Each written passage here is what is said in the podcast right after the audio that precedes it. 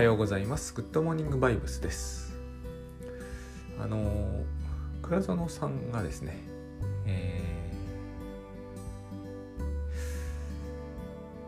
ー、そうきたかというのを割と大事にしているというお話をどっかでされてたんですが私がここのところずっと、え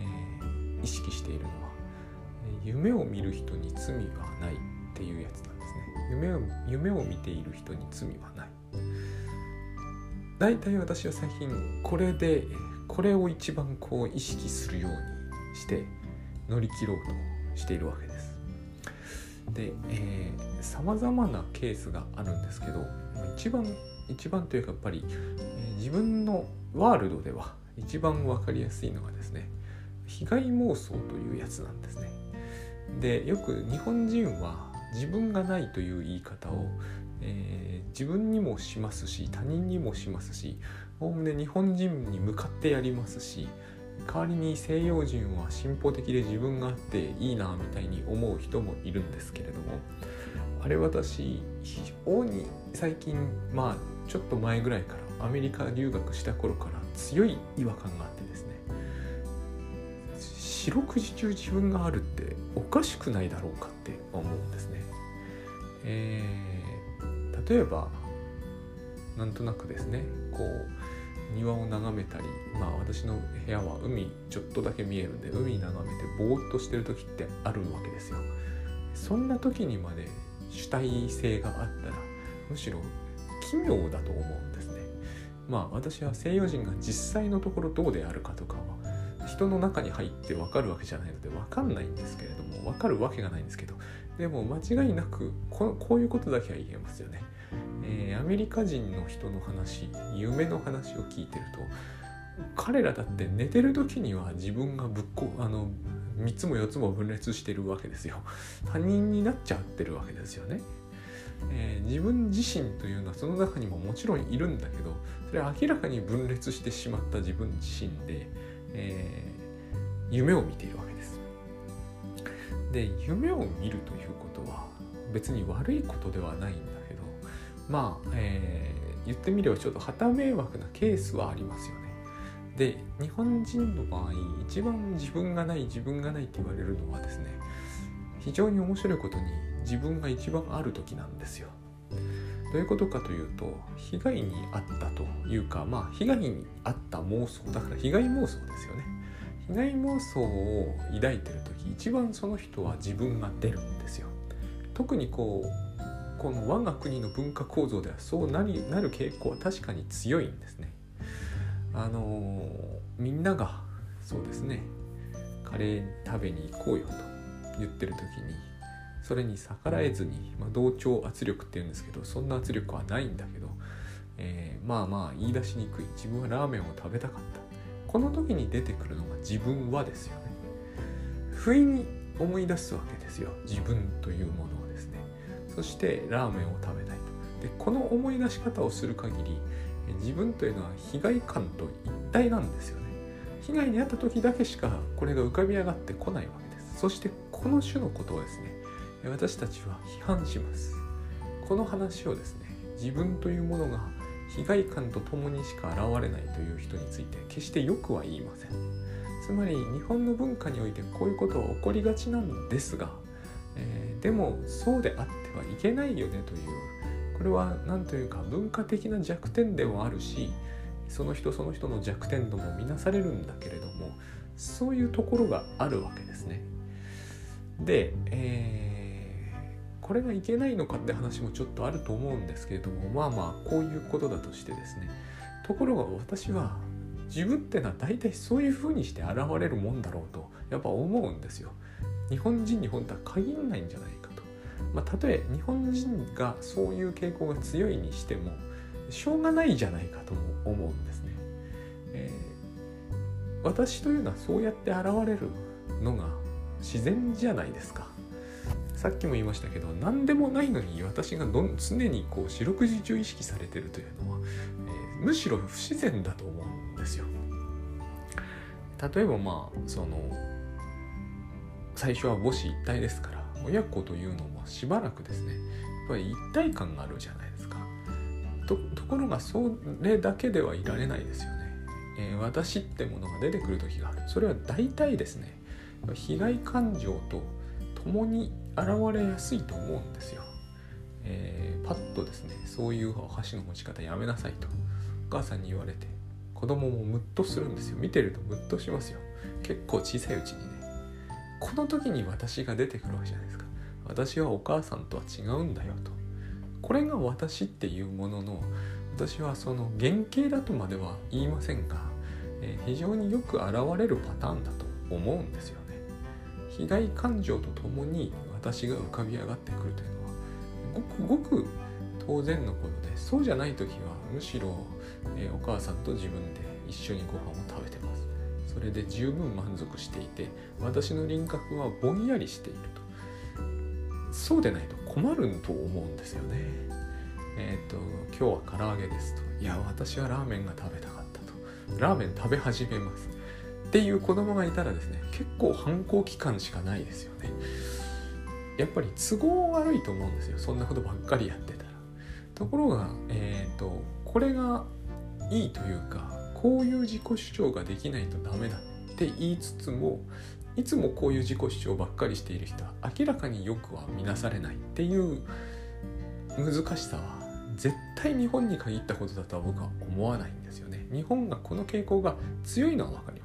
ります。一ってアメリカはそうじゃないというのがよく分かりました。ただ、えー、そうじゃないととっても楽かというとそんなことは全くないんですけれどもね。で、えーと、例えばまあ簡単に言うと自分だけで作った方が常にうまいものが食べれるとか自分の満足度が上がるということは絶対に起こ起こらないことですただ単にいつもまずいものを食べることになっちゃう恐れも多分にありますで、えー、それはいいんですがこの被害感情とともに私が現れるというこの私の現れ方はしかしですね完璧にイリュージョンですよね。私このことをよく考えてみると自分というのはそもそもイリュージョンなんじゃないかと思うんですよ。だって今の被害感情って明らかにイリュージョンじゃないですか。例えばお母さんが、えー、ちゃんとお箸持ちなさい。そういう持ち方するのやめなさいって言った時だけ私が現れる。そういう子供はいっぱいいます。その時、えー、その子はですね私は被害に遭った。私のやり方を否定されたっていう風なイリュージョンを抱くんですよ。私はこれは完全にイリュージョンだと思うんですよね、えー、お母さんにおそらくそういう意図がないことは多々ありますからね、えー、そうするとどこにも実態はないわけじゃないですか。その人が被害に遭ったという実態はないわけです。だけれども私は被害に遭ったという思いを抱くとするとそこにイリュージョンがでこのイリュージョンとセットにして初めて自分はお母さんとは違うっていう自分が現れるということはこの自分も含めてイリュージョンですよ。そうすると、えー、そういうふうに考えていくと自分ってのはよっぽどのことがない限りイリュージョンばっかりだなと思うんですよ。これが、えー、私はですね夢を見ている人に罪はないってことだことだなってつくづく思うんですよね、私を消し去ってやりたいって多くの人は戦ってる時は思っちゃうんですけどまさにそれが夢なんですけれども消すべきは私の方ではなく、えー、明らかにそのイリュージョンに対する怯えの方ですよね。これが多分倉園さんが、えー、グッドバイブスで倉園慶三さんがよくおっしゃっている話だろうと。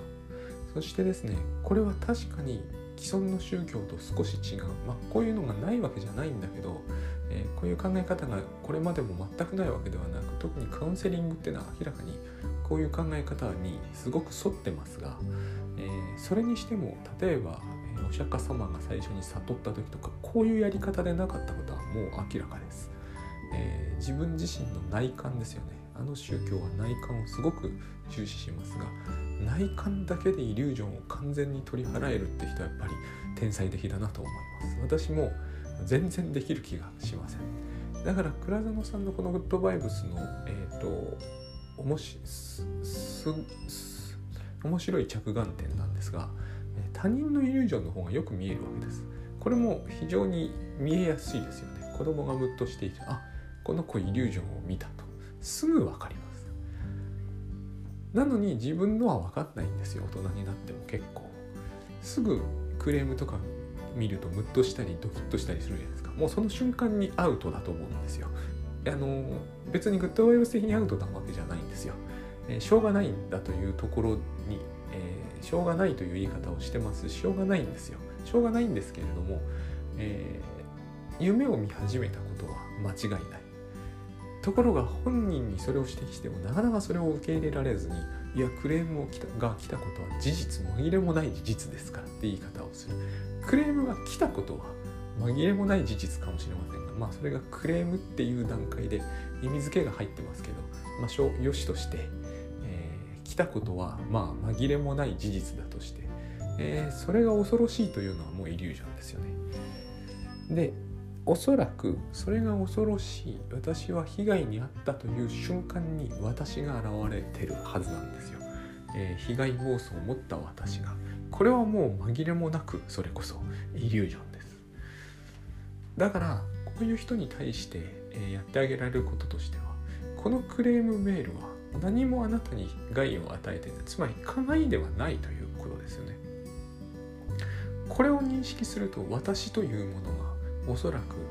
えー、一つ消失するはずなんですよね。被害を抱いた私というやつが。これが罪を見ていや夢を見ている人に罪はないと。この時の反応ですよね。相手の、えー、恐怖感を取り去ってあげた時の相手の反応。このお子さんにだっていいんですよ。えっ、ー、とそういう持ち方をしていたいのかと。ただお母さんは別に、えーと、あなたの持ち方が悪だとか、えー、あなたの持ち方をバッシングだからですねここで手叩くとかをするのはいけないわけですよ。まずいやり方なんですね。イリュージョンをえ決定的なものにしちゃうからだと思うんですね。えっ、ー、とそういうものは攻撃じゃなかったんだというふうに見なすことができるとその子はですね落ち着くんですよ。それは、えー、目に見えてわかるんです。これがイリュージョンを取り去ると人に人のですねそして、えーと、お釈迦さんはやったのと違って内観じゃないのでこれは、えーと、目で見て目の前でわかるじゃないですか自分が取り去ってあげたこともわかるじゃないですかこのようにしてえ夢を見ている人の目を覚ましてあげるとその人は落ち着くんだということがすごくはっきりするわけですね。ということは、えー、自分が夢を見た時も自分に罪はないんですよ。このことをですね他人の夢をから目を覚まさせてあげるというやり方で、えー、自分に納得すると。自分の夢を許せるようになると。これを繰り返すんですね。最近私はこれをあの頻繁に繰り返せば繰り返すほど、えー、自分がいちいち夢を見たことについて罪の意識を覚えずに済むと。いうことを、えー、ようやくこう体感的に認識しつつあるわけです。あの私というものが夢によるイリュージョンであるならば、まあ、夢によるイリュージョンおかしいな。夢でありイリュージョンであるならば、えー非常に楽ではないですか。主体というものにそこまでこだわらなくてしかも主体というのは大体被害感情と結びついてるならば一層疲れるわけですよ。いっつも主体的である。外国人は知りません。ただ日本人であれば、えー、主体的であるということと被害を受けているということが非常に関係が深いことが多いのでほとんどの主体を捨て去ってしまえばほとんどの被害を捨て去ることができるわけです。これがもう日常になっているっていう人はいらっしゃいます。ほとんどのケースはやっぱり親御さんとの関係があんまりよろしくない。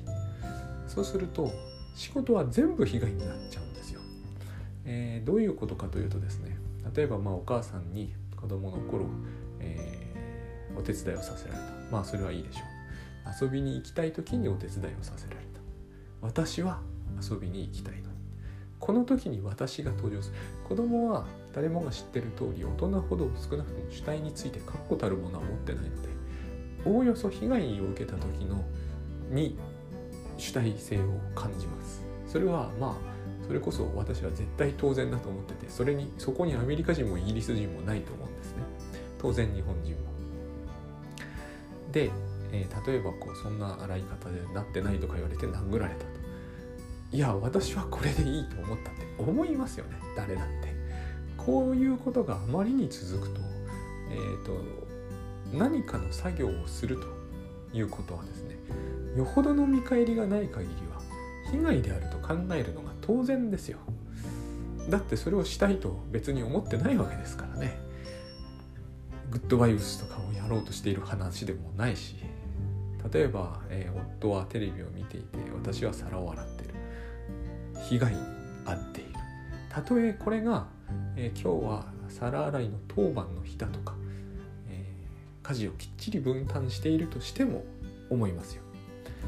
なぜならそういう記憶が必ず蘇ってきてしまいますからね。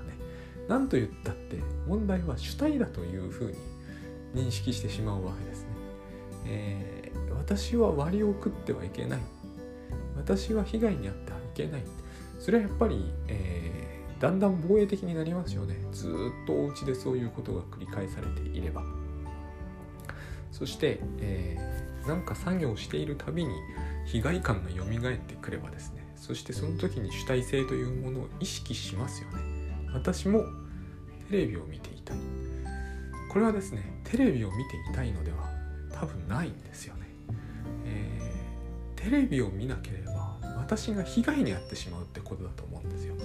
こういうのは、えーと、常にそうなるというわけではないですよ。今のは図式的に説明するからそうなっちゃうんですけどえっ、ー、と不意にどんなきっかけでそうなっても全くおかしくない状態にあるというだけです。例えば、えーと、その前にご主人とちょっと言い争いをしたと。こういうことがきっかけになるわけです。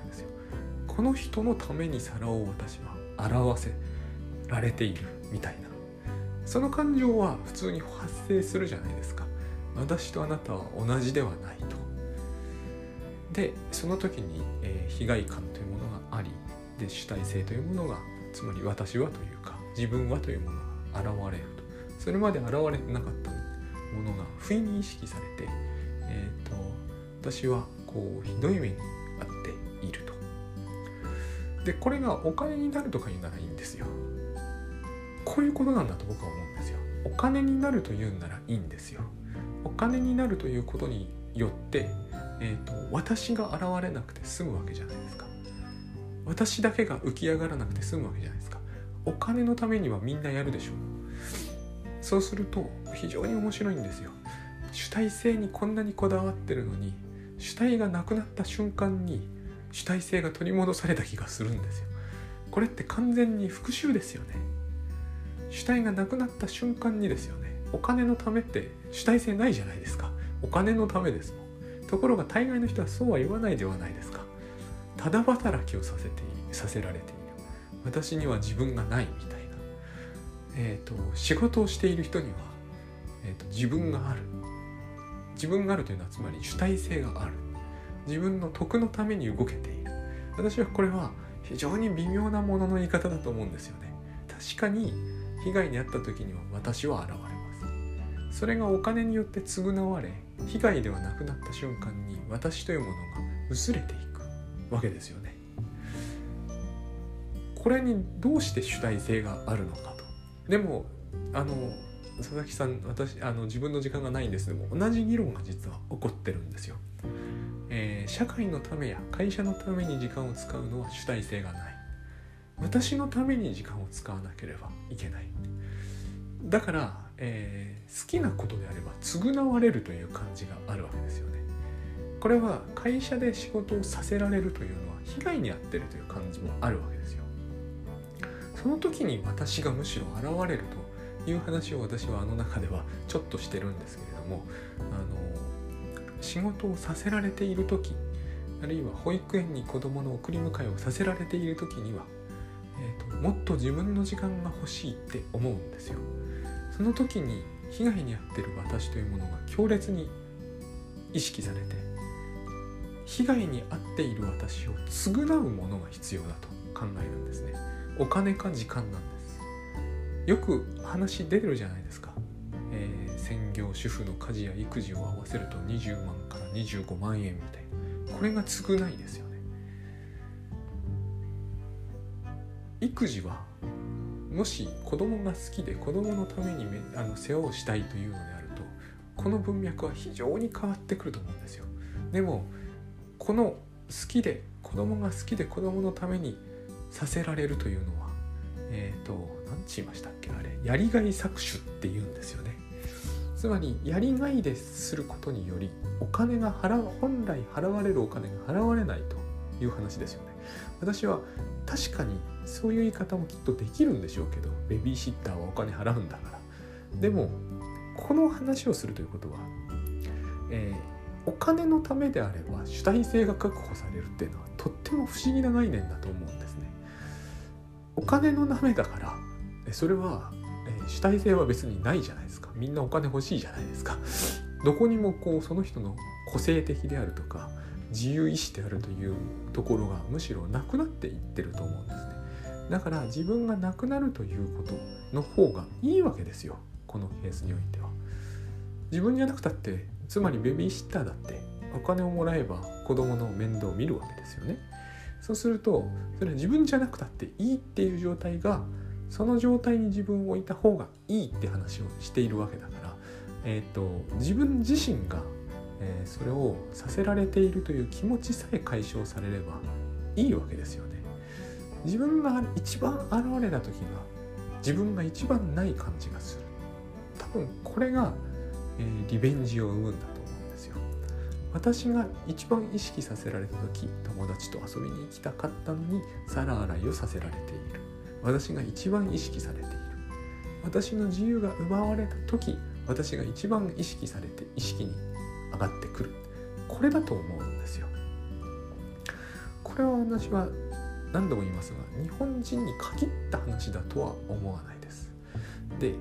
えっ、ー、とそれよりもでもここで大事なのはこの時その人は夢を見ているということが非常に大事なんだと思うんですね、えー、この被害感は間違いなくイリュージョンなんです。でもお母さんがブツとかお母さんがすごく怒鳴るというのはイリュージョンと言っても子供には酷だからもうこれはまあ紛れもなくはないけど一応事実だとしますね。被害はイリュージョンですけどね多くの場合。特に殴られていなければ。でもこの気持ちをそのまま、えー、引っ張って大人になりましたと。そして、えー、例えば PTA に出させられて無駄な時間だ、えー、この無駄な時間を私は、え損をした。被害に遭った。この時私が登場するんですよ。この私を解消するために何かが必要だ。ってこういう、まあ、償いが必要だ。っていう考え方になるんですけど償いようがないですよね。なぜなら被害に遭ってないからですね。PTA 総会に出ることが被害だっていうのはこれは定義としては成り立たないじゃないですか。もちろん解釈としてありますよ。無駄な時間だったと。でもその人は間違いなくその時に思い出してしまったんですよ。えー、かつて自分が被害に遭ったという気持ちをですね。なんならそれは皿洗いをさせられたのだというそこそこ大層なことじゃなくてもいいんですよ。例えばこう肩肘ついてご飯食べてたら注意される。そんなことでもいいんですよ。被害感を子供の頃に持ったと。それを思い出すんですよね。無駄なことをさせられたという表現によって。その時に私は私の貴重な時間を、えー、無駄にさせられた。この時に私が現れる。ただ PTA 総会に出ただけですから PTA 総会それ自体は人に害を与えるための会ではないので、えー、それは解釈次第ですよもちろん。でも会自体は、えーと、ブツとか殴るとか攻撃をするとか時間を徹底的に無駄にさせるためにやるとかそういうわけじゃないじゃないですか。それは結果としてそういう解釈が成立するという話であってだから害はそこにないわけですよ。だけどもうごく当たり前のようにね、えー、ああ被害に遭ってしまったと。その時私がこの貴重な私の時間を損をした。その人の主体がカッと現れて被害感というものと共に現れる。その人は夢を見ているんですね。多分昔何か嫌な目にあったということを思い出してるんでしょうその思い出はそこに目の前にはないわけですから目の前には PTA 総会しかないわけですから PTA 総会のために無駄なことをしたというのは明らかにイリュージョンなのでこのイリュージョンを見ている人に罪はないんですよ。これを、えー、っと例えばご主人が聞いてあの本当に無駄な PTA 総会でっていう前口ばっかりだなって言ったらアウトなんですよ。一緒に夢見ちゃいけないじゃないですか。で夢を見ている人に罪を見てしまうんですね私たちはね。えっ、ー、と PTA 総会に出てその時間を無駄にさせられたというそういう夢を見ている人昔ひどい目に遭ったという多分思い出とともにいろんなイリュージョンの中に巻き込まれている人に対して、えー、お前は夢を見ているっていうのはですね、えー、現実に何でもいいんですけどホラー映画みたいなものを見て井戸から人の手が出てくるような夢を見てその手を必死に振り払っている人のブンブン手を振り回してるのを見てそれは危ないだろうっていうのと同じなんですよ。その人は夢を見てるんでその人に文句言ってもしょうがないんですよ。で私たちはその夢を見ている人に向かって文句を言うということは一緒になって夢を見るっていうことになっちゃうじゃないですか。でその時にですね、えー、何らかの形でこいつは夢を見ているんだとちょっと起こしてあげようということをするということはつまり夢を見ているということは悪いことではないっていう意味になりますよね。このようにして私たちは愚痴を言ってる相手に文句を言ってしまう自分を許すことができるんだと思うんです。だって夢を見ているわけだから。別に、えー、愚痴を言ってしまって愚痴を言ってる相手に対して、えー、怒ってしまっても罪はないじゃないですか。不適切な行動ではあると思うんですけどね。罪はないんですよ。一緒に夢を見ることは。これが大事だと思うんです。こうして自分もイリュージョンから冷めていくことができると。こういうメソッドなんだろうなというふうに思います。